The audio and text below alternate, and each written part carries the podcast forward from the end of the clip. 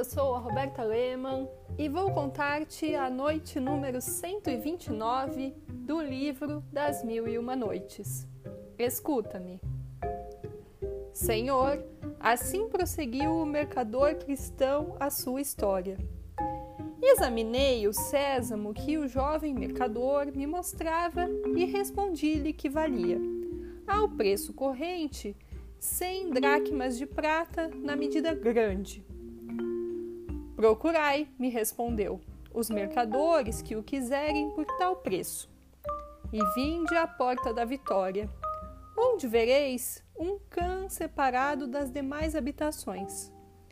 Lá vos esperarei.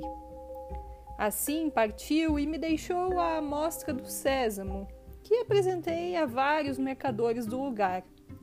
Estes me garantiam que comprariam todo o que eu quisesse vender, a 110 dracmas de prata por medida.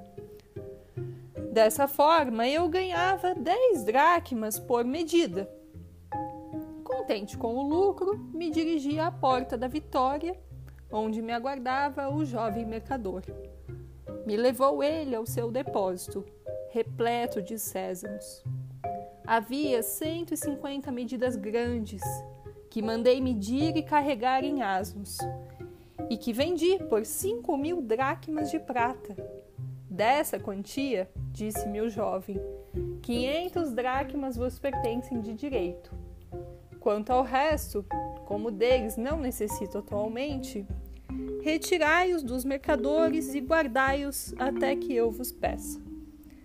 Respondi-lhe que estaria ao seu dispor em qualquer ocasião lhe beijei a mão e me despedi e me retirei satisfeitíssimo com a sua generosidade.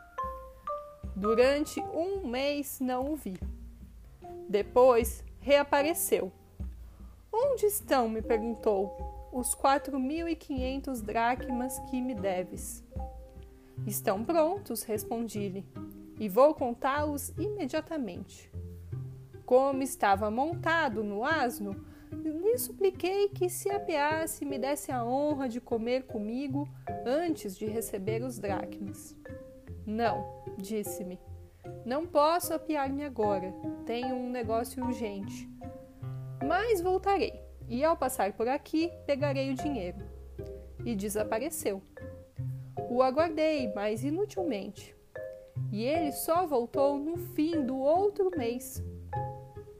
Eis aqui, pensei, um jovem mercador que deposita muita confiança em mim, deixando-me nas mãos, sem me conhecer, a quantia de 4.500 dracmas de prata. Outro não faria isso e temeria que eu dela me apoderasse.